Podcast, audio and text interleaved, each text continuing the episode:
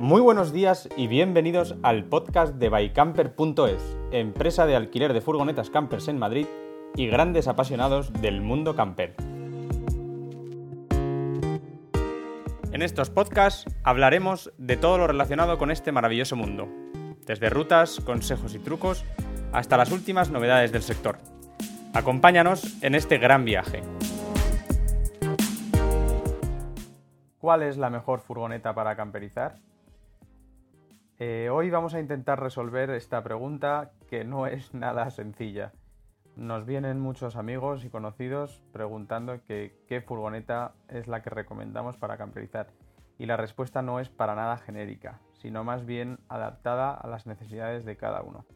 Hoy en día existen en el mercado una amplia variedad de modelos y debemos buscar entre todas ellas y preguntarnos sobre nuestras necesidades para tomar la mejor decisión antes eh, de tomar esta importante decisión, ya que es un gasto económico bastante grande, conviene que nos preguntemos unas cuantas cosas para saber o para más o menos vislumbrar cuál puede ser la furgoneta que necesitamos.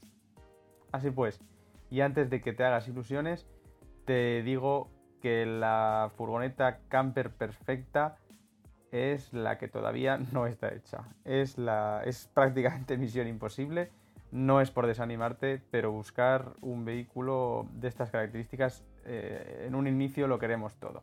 Probablemente la camper perfecta, la camper que todo el mundo quiere, es la que cuando uno está dentro es muy grande, cuando uno está viajando es muy pequeña o como un coche para que se meta bien en ciudad, que su consumo sea muy bajito que entre en parkings cubiertos, que se pueda estar de pie, que tenga ducha, agua caliente, VC, que se pueda usar en el día a día, que nos sirva para largos viajes y todo esto a un precio muy contenido. Esta sería la carta a los Reyes Magos. Así que seguramente en el proceso y en las preguntas que recomiendo hacernos antes de comprar una camper tendremos que darnos cuenta de qué cosas o cuáles cosas estamos dispuestos a, prescindir, bien sea una ducha, bien sea la altura de la camper, bien sea el VC, bien sea mm, muchas cosas. Además de lo comentado, será bastante interesante también si podemos tener en cuenta las necesidades futuras o al menos las necesidades futuras más inmediatas. Esto quiere decir, pues, si somos capaces de anticiparnos, pues sabiendo que podemos eh, ampliar la familia o que nuestras necesidades por trabajo van a cambiar y vamos a necesitar como un vehículo más del día a día, etcétera, etcétera. Por tanto, seguramente la mejor furgoneta camper será la que mejor se adapte hoy a las circunstancias actuales. Y ya si somos capaces de proyectarlo para el futuro inmediato, inmediato pues será mejor que mejor. Mataremos dos pájaros de un tiro. ¿Qué uso le vamos a dar a la furgoneta?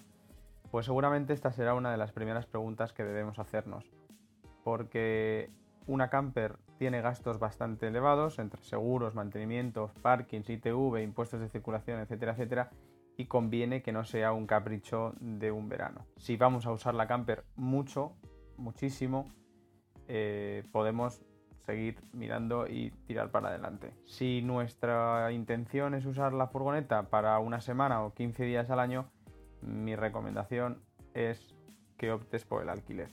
Si tras hacerte esta primera pregunta y has respondido que sí, tienes muy claro que la vas a dar mucho uso, eh, es momento de seguir para adelante y seguir planteándote una serie de dudas. Nuestra primera recomendación sería que alquiles antes de comprar.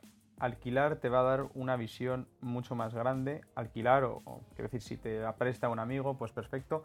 Pero alquilar o probar te va a dar una visión mucho más grande si, eso es para ti, si ese tamaño de vehículo es el que te encaja a ti, si tus necesidades son otras, bien porque es más grande, bien porque puedes prescindir de, un vehículo eh, tan grande y necesitas algo más pequeño para tu día a día, etcétera, etcétera. Por lo que esa sería una de las primeras recomendaciones. Alquila, prueba antes de tomar la decisión y así verás si es para ti o cuáles son tus necesidades. Y vamos ahora sí con las cuestiones que planteamos para ver qué tipo de furgoneta te puede convenir. ¿Practicas algún deporte? ¿Por qué? Porque eh, si practicas surf, kayak, bici, algún deporte de invierno, necesitarás un tamaño u otro, o al menos en cuestión de comodidad. Es decir, si te gusta el surf, probablemente te gustará que arriba de la camper, pues bien tengas una vaca o bien tengas algún, alguna plataforma para colocar la tabla. Esto tampoco es un asunto 100% determinante, ¿no? Porque, por ejemplo, pues eh, todos los modelos o tamaños de, de campers tienen portabicicletas, ¿no? Pero sí que puede ser eh, importante tener en cuenta a la hora de decidirlo para tu comodidad. Es decir, si quieres subir muy a menudo a esquiar o a hacer snow, pues seguramente será más cómodo disponer de un vehículo más amplio para dejar todo el equipamiento que el deporte del esquí supone. Y en línea con esto del esquí, pues en invierno va a hacer mucho frío en la montaña, así que aquí tienes otra respuesta que debe ir casi casi unida con las necesidades de tu camper. Si te gusta mucho el deporte de invierno, sabes que la calefacción tiene que ser un complemento sí o sí. Y posiblemente tomes una buena decisión si pongas una calefacción de buena calidad para que no te falle. Lo mismo pasa con el agua caliente. Si vienes de esquiar o has salido a hacer deporte en la montaña, pues te gustará volver a la camper, que es, por así decir, tu casa en esas circunstancias, y poderte dar una ducha de agua caliente. Así pues, una recomendación nuestra es que tu furgo disponga de una buena calefacción estática. Es una maravilla poder estar dentro de la furgo en invierno calentito y no pasar frío. Sobre todo hay que tener en cuenta que por las noches bajan muchísimo las temperaturas y la calefacción es más que necesaria. Otra de las cuestiones que más o menos hemos comentado al principio, ¿cuántos vais a viajar en la furgoneta? ¿Hay previsión de ampliar la familia? ¿O queréis invitar amigos? Lo más común de hoy en día es que en las campers quepan entre una y cuatro personas. Bien sea para la camper pequeña, la mediana o incluso para las campers gran volumen. A partir de la quinta plaza, pese a que sí que hay alguna opción en las gran volumen, es una cuestión bastante difícil de encontrar y no sé si llega a ser muy práctico por espacio, porque cinco personas en este espacio me parece un poco justo. Así pues, si optas por una furgoneta pequeña o mediana, hay que pensar si quieres que tenga techo elevable. ¿Por qué? Porque en el techo elevable se ampliarán dos plazas más para dormir. Es decir, si estás buscando una camper mediana, tipo California, tipo Mercedes Vito, deberás saber que en el interior, sin techo elevable, pues pueden caber dos personas. Si le ponemos el techo elevable con la opción de cama, pues podrán dormir hasta cuatro personas. Por lo tanto, si ahora mismo sois dos y en el futuro, pues quizás sois más, pues existe la posibilidad de que hoy en día te compres uno de estos vehículos, una de estas campers y más adelante pues le pongas el techo elevable, si no te lo quieres gastar a día de hoy. ¿Y por qué digo esto? Porque el techo elevable tiene un gasto bastante elevado. Si mal no recuerdo, los techos elevables pueden ir entre los 4.000 y los 6.000, 6.500 euros dependiendo el modelo que estemos poniéndole el techo. Y aunque parezca que en las campers gran volumen tipo Citroën Jumper o Peugeot eh, Boxer pueda estar este tema de las plazas solucionado, nada más lejos de la realidad. También lo tendremos que tener en cuenta a la hora de saber si vamos a viajar 4 o vamos a viajar 2, o 1, 2 o 3 y 4. ¿Por qué? Porque a partir de la segunda plaza necesitarás prever dónde se, dónde se va a colocar la siguiente cama. Bien en la parte delantera del salón o bien colocar tipo litera en la parte trasera o bien Inclusive este tipo de vehículos se empiezan a ver también con techos elevables. No es una de las soluciones que más me gustan porque ya se convierte en un vehículo muy grande, pero para gustos los colores. Y ya que comentamos el tema del techo elevable, pues comentamos también que existen algunos modelos que son tipo Nugget. ¿Y esto qué es? Pues últimamente se empiezan a ver como la Gran California, es decir, un añadido en la parte superior que te da espacio para una cama extra. Bastante útil y bueno, eh, como digo, para gustos los colores, hay mucha gente que esto le parece muy feo, hay otra gente que le, parece indiferente. A mí personalmente no me desagrada en absoluto, pero sí que es verdad que ya no pasas desapercibido, es decir, se ve claramente que eso que, conduces es una, es una camper. Y dejamos ya el tema del techo con la última recomendación en este sentido. Creo recordar que hace un par de años me tocó preguntar sobre la instalación de este tipo de techos para unos modelos Citroën Jumpy y no me acuerdo muy bien las longitudes, pero creo que no existen techos elevables para todas las longitudes, por lo que verifica bien antes de comprar tu furgo si existe techo elevable si lo quieres instalar, ya sea nada más comprarlo o ya sea en el futuro. Me gustaría comentar ahora el tema de los asientos, ya que es un tema bastante importante con respecto a la homologación, sobre todo. No es lo mismo disponer, por ejemplo, de dos plazas homologadas para la conducción y en la parte de atrás del salón tener cuatro plazas para comer, por ejemplo, que cuatro plazas para conducir. Aquí suelen llegar los problemas, las homologaciones de a partir de la segunda plaza. Y digo a partir de la segunda porque la primera y la segunda suelen venir incorporadas en el vehículo de serie, en el conductor y el copiloto. Entonces, en los modelos medianos eh, deberemos adquirir, si queremos tener homologadas las cuatro plazas, unos asientos que son bastante caros también, bastante, bastante complejos, que se inclinan para hacer la cama lo mismo parecido tenemos un problema también con las campers gran volumen si queremos homologar cuatro plazas. ¿Por qué? Porque deberemos situar un banco en la parte del salón y los anclajes y la estructura de ese banco es, igualmente una pieza cara. No es tan costosa como, como, como, como el de la mediana que hemos comentado, pero igualmente hay que tenerlo en cuenta a la hora de planificarlo. Todo esto que hago mención, por supuesto, se trata de campers en las que la cabina y la parte de atrás, es decir, la, parte del conductor y la parte de atrás, de casa, entre comillas, están unidas, ¿vale? Por eso la complejidad de esta homologación de los asientos, etcétera, etcétera. Si está, por, si está separado, pues más allá del separador de carga, pues cargas, entre comillas existe una pequeña posibilidad, aunque existe, de ahorrarse estos asientos en los modelos tipo California eh, o tipo Yampi mm, para, para, que puedan ir cuatro personas. Pero habría que tener o hay que tener mucha suerte en cuál es la disposición original de los asientos a la hora de comprar el vehículo, ya que tienen que ser eh, los anclajes originales de los asientos traseros. En ocasiones encaja a la perfección, y bueno pues puede servir que cuando se abatan esos asientos pues podamos montar la cama perfectamente y así de esa forma nos ahorremos el, coste de, ese tipo de asientos que ya digo puede rondar entre los 1000 y los 2000 euros más o menos dependiendo del modelo al que se lo queramos poner. Y cambiamos ahora de tercio para hacernos la pregunta de si viajas con mascota. ¿Va a ser la mascota la culpable de definir tu futura camper? Pues no, no tiene por qué. Mm, sí es verdad que no es lo mismo tener un San Bernardo que una raza pequeña.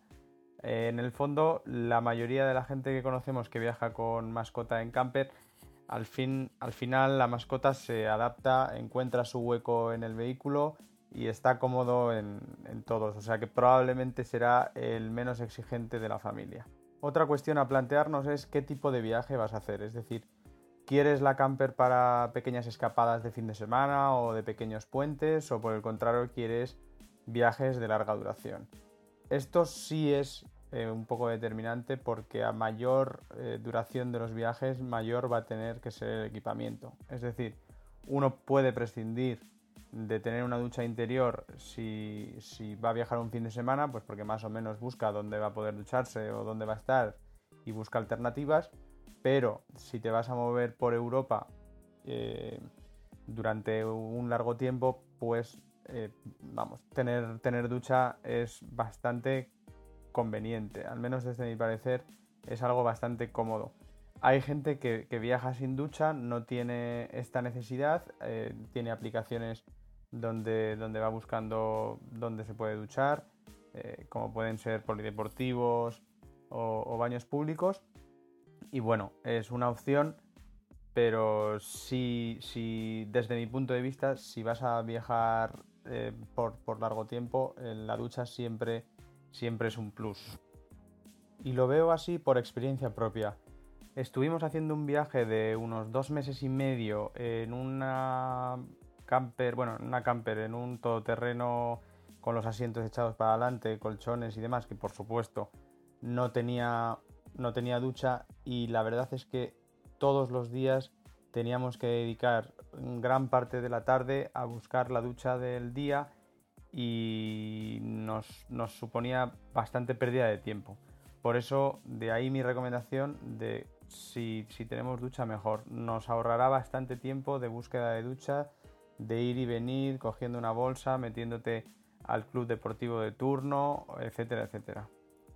De todas formas, sí que es verdad que si optas por, por, por decidirte y decir, venga, ducha sí, em, claro, la mayoría, por no decir la totalidad de los vehículos con ducha son de techo alto.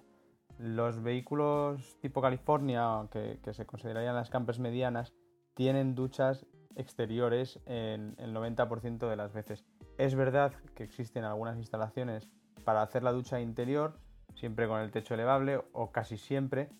Eh, se hace como una especie de plato de ducha y bueno, una pequeña mampara de plástico pues rodea ese plato de ducha y puede servir como ducha. No es la mejor solución, pero es una solución. Entonces, si te decantas por este tipo de, modelos medianos y quieres tener una ducha, pues te, animo a que explores esta posibilidad. Igualmente, la ducha condiciona mucho los depósitos de aguas limpias y sucias que vayas a tener.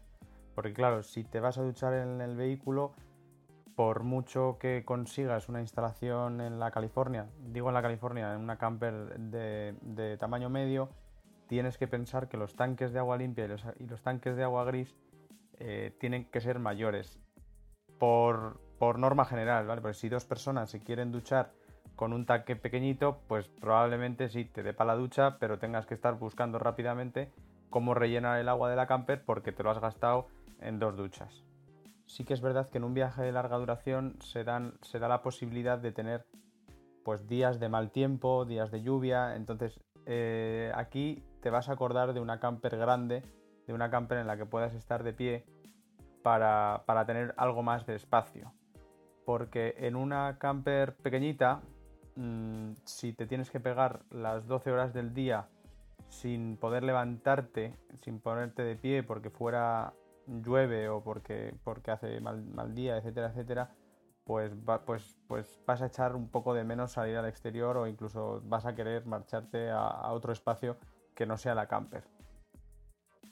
Y vamos ahora con la siguiente pregunta que es si vas a cocinar en la furgo.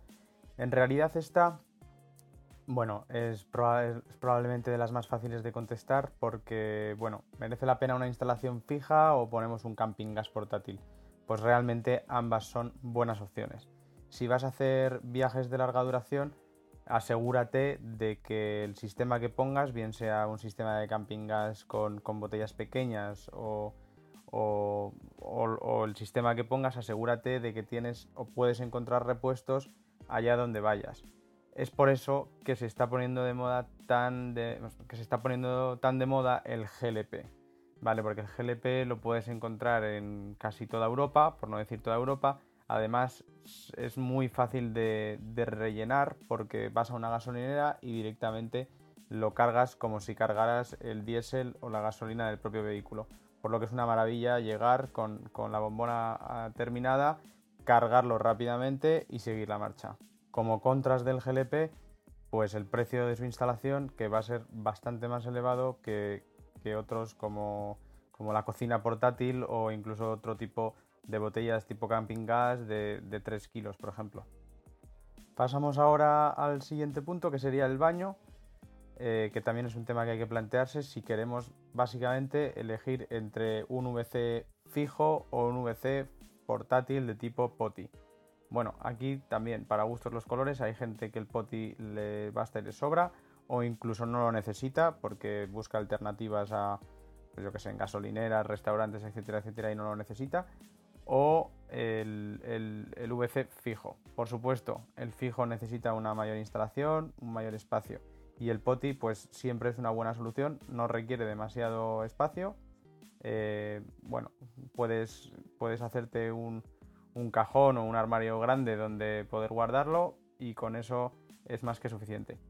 Sí que es verdad que no es lo mismo, por decir de, de alguna forma, en cuanto a intimidad, ya que el, ya que el VC fijo pues suele instalarse en una cabina cerrada de la camper y el VC portátil, pues en cualquier espacio que puedas llegar a sacar de la camper, pues, pues puede valer, puedes usarlo. También hay mucha gente que opta por la cabina cerrada, que es la ducha.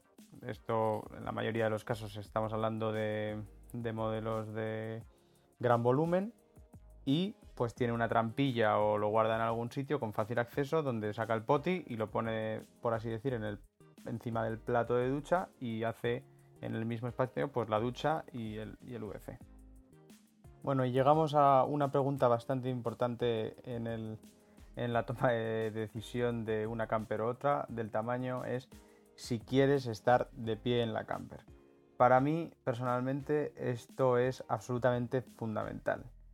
Necesito estar de pie en la camper para largos viajes y para cortos viajes. Lo de cocinar sentado o de medio lado o con la cabeza ladeada no es algo que me parezca muy cómodo y lo he hecho mm, muchas veces antes de tener la, primera gran volumen, pero, pero clarísimamente me decanto por, por, una gran volumen en la que pueda estar de pie. Lógicamente esto también lo va a marcar la duración media de los viajes que haces, ¿no? Porque puedes prescindir de un techo alto si, si, si lo quieres, si quieres la camper para escapadas de fin de semana. Otra de las cuestiones que, se plantea a menudo es si 4x4 o no 4x4. En el fondo yo he llegado a la conclusión de que el 4x4 hay que, hay que ponerlo siempre y cuando sea algo absolutamente fundamental para tu tipo de viaje. Bien porque vas a ir casi en la totalidad del tiempo eh, por montaña, por caminos complicados, etc. El 4x4 sube los costos de la camperización o del vehículo, mejor dicho, muchísimo. Por lo que tener 4x4 hay que pensarlo y mucho. Bueno, y llegamos a la gran pregunta que casi casi es la que puede definir o tomar parte, la mayor parte, en, la respuesta de esta cuestión, ¿no? Eh, ¿Cuál es tu presupuesto? Está clarísimo que va a determinar si optas por un tipo de camper, si compras de, segunda mano, si la compras nueva. Entonces el presupuesto puede ser que lo marque todo en este asunto. Existen camperizaciones desde 1000 eh, euros, por decirlo de alguna forma, 1000, 3000. Depende también de lo manitas que puedas llegar a ser y de cuánto puedes hacer tú y qué cosas eh, dejas a, a empresas de camperización que campericen o si por el contrario la compras nueva o de segunda mano. Por lo tanto, en este punto las posibilidades son infinitas. Eh, una camperización básica pues puede ser 3.000 euros, seguramente tendrá lo básico, pues unos armarios de almacenaje. ¿Y hasta dónde podemos llegar? Pues a partir de 20.000 euros pues tendremos una camperización bastante equipada y luego ya 25, 30 y de ahí pues todo lo que tú quieras eh, en función del equipamiento. En torno a 23.000 euros pues podríamos conseguir una camperización en una gran volumen bastante completa. 23, 25, depende un poco. Una pregunta que es bastante normal hacerse llegado a este punto es eh, si la furgo la compro nueva o la compro de segunda mano. El presupuesto va a tener aquí también mucho que ver en la respuesta a esta pregunta y si se opta por camperizar un vehículo nuevo, pues tenemos las garantías pues, de la propia marca. que si se compra una Fiat Ducato, por poner un ejemplo, pues tenemos la garantía de la propia marca.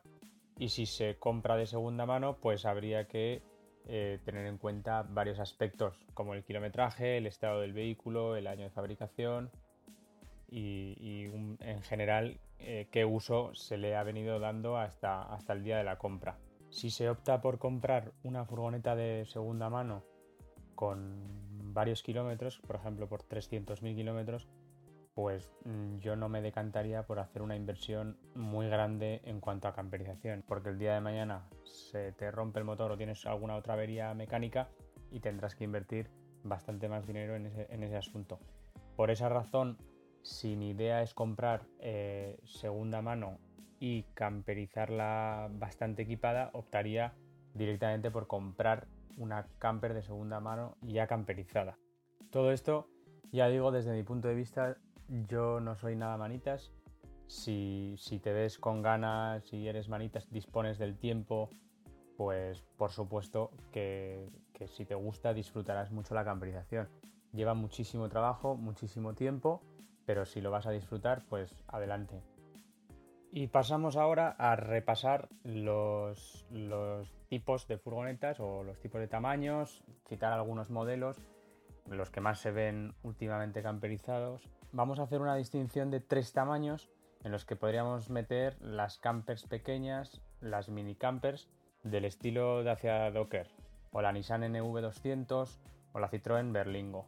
Por ejemplo, la empresa Camperiz camperiza la Docker eh, desde 17.000 euros la tienes el vehículo y la camperización, me parece, algo así. La Nissan NV200 es un vehículo que ya de por sí el, vehículo es bastante más caro. Lo puedes encontrar pues yo en alguna ocasión me parece que he visto algún presupuesto en torno a 36.000 euros. Los pros y contras de este tipo de, de campers, las mini campers, bueno, que tienen muchísima maniobrabilidad, la puedes usar perfectamente para tu día a día, entran sin problemas en parkings cubiertos, el consumo es más bajo al ser un, vehículo más, más, pequeño, más contenido, eh, pasan muy desapercibido porque pasa como un vehículo normal, como hemos comentado, vehículo único, en zonas urbanas se, perfecto, ¿no? porque tiene un tamaño casi como un, como un, turismo normal y el precio, dependiendo del modelo que se elija, pues también puede estar bastante bien. Como contras, bueno, te quedas a mitad de camino en cuanto a la camperización, por lo que el equipamiento probablemente no sea mm, el, más equipado. Puede ser básico para pequeñas escapadas, pero seguramente en este tipo de vehículos pues tendrás que prescindir de la instalación de una ducha o de un VC fijo. Tampoco podrás estar de pie a menos que instales algún techo elevable. Creo recordar que la NV200 sí que tiene la posibilidad de instalar el, el techo elevable. Y bueno, lo que hemos comentado, pese a eso, no creo que en esta NV200 se pueda instalar la ducha interior. Y lo que hemos comentado en algún, con anterioridad sobre los depósitos. Tampoco van a caber depósitos pues, de 100-120 litros, por poner un ejemplo, en este tipo de, de campers. Igualmente, si optas por un VC, pues tendrá que ser un VC portátil.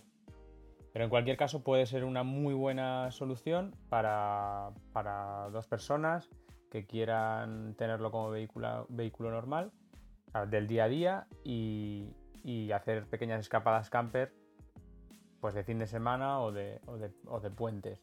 En cuanto a campers medianas, pues aquí está la famosísima California, que es junto con la Marco Polo, pues las que lideran este tipo de tamaños. Otros modelos de estos tamaños, pues comparables, pues la Toyota Proace, la Citroën Jumpy, la Peugeot Traveler, la Renault Traffic, la Nissan NV300, la Fiat Talento o la Opel Vivaro. Es decir, hay muchísimas. Estas últimas tienen una carrocería más cuadrada, una caja de carrocería más cuadrada y pueden, y pueden tener un mejor aprovechamiento en su interior. Además, la mayoría de estas marcas, a su vez, cuentan con dos o tres tamaños de longitud. Esto permitirá pues, diferentes distribuciones o, capacidades de depósito, por ejemplo. Pros y contras, pues son más cómodas en su interior que las mini. No creo que se sacrifique, nada en cuanto a maniobrabilidad en zonas urbanas, porque sigue siendo vehículos bastante contenidos. Siguen entrando en parkings cubiertos, por lo que en este punto genial. Eh, permiten un equipamiento bastante, bastante completo, prescindiendo o llegando al límite en cuanto a instalación de ducha interior y el VC fijo, que no la he visto en ninguno, este, en ninguna de este tamaño, pero como Pro también pues pueden usarse como, vehículo único. Eh, si se opta por las típicas marcas de California o Vito, pues los precios se van a disparar desde el minuto 1. Si se, bueno, tanto nuevas como de segunda mano, ya que inclusive la segunda mano pues están bastante cotizadas. También se puede poner techo elevable y asientos abatibles. Son dos asuntos a estudiar que, pueden encarecer bastante la camperización. Por regla general, si no tienes techo elevable, no podrás estar de pie en, estos, en estas campers. Y aunque se empiezan a ver eh, duchas en su interior, pues son como las que hemos comentado con anterioridad. No son duchas fijas con una cabina, sino que más bien es una mampara de plástico que rodea y te salva la situación. Y al igual que las mini campers, pues eh, en estos modelos se opta por, por un VC portátil en la mayoría de los casos. En cuanto a las gran volumen, pues las más famosas son la Fiat Ducato, la Citroën Jumper y la Peugeot Boxer. Son prácticamente iguales del grupo PSA y además el año pasado eh, PSA y Fiat anunciaron su fusión, así que más, más de lo mismo. Básicamente son el mismo vehículo. Si optas por gran volumen, tienes que saber que hay varios tamaños, la L1H1, la L2H2, la L3H3, la L4H3 y estas se pueden combinar, o sea, puede ser longitud 2, altura 3 o longitud 3, eh, altura 2, ¿vale? Entonces, mm, desde mi punto de vista, la más equilibrada sería la L2H2 en para dos personas. Si son más de dos personas, pues ya seguramente me iría a la L3H2 que ya tiene 6 metros y, caben dos camas más cómodamente. Estos vehículos son los que más se camperizan en cuanto a gran volumen. No tienes más que ir a la, a la feria de Barcelona del Caravaning para darte cuenta que la mayoría de grandes marcas optan por la Fiat Ducato la Citroën Jumper para hacer sus camperizaciones. Para estar de pie con la H2 sería más que suficiente y, las longitudes más, más, demandadas para la camperización son la L2 y, la L3. La L2 tiene 5,40 y la L3 6 metros. También se empiezan a ver eh, H3s para la instalación de una cama en la parte superior del salón. También hay alternativa a este tipo de modelos que sería por ejemplo la Volkswagen Crafter, la Mercedes Sprinter o la MAN TGE. Esta última es una 4x4. A mí personalmente me encanta el diseño, me encanta la marca, me encanta el modelo, no sé muy bien por qué. Sin embargo, estas, estas campers tienen la caja, la anchura de la caja más, más estrecha y supone que la cama no se pueda poner de manera transversal, sino que hay que ponerla de manera longitudinal o se puede poner de manera transversal, pero hay que eh, hacerle un añadido a la carrocería, lo que supone ya una instalación más compleja.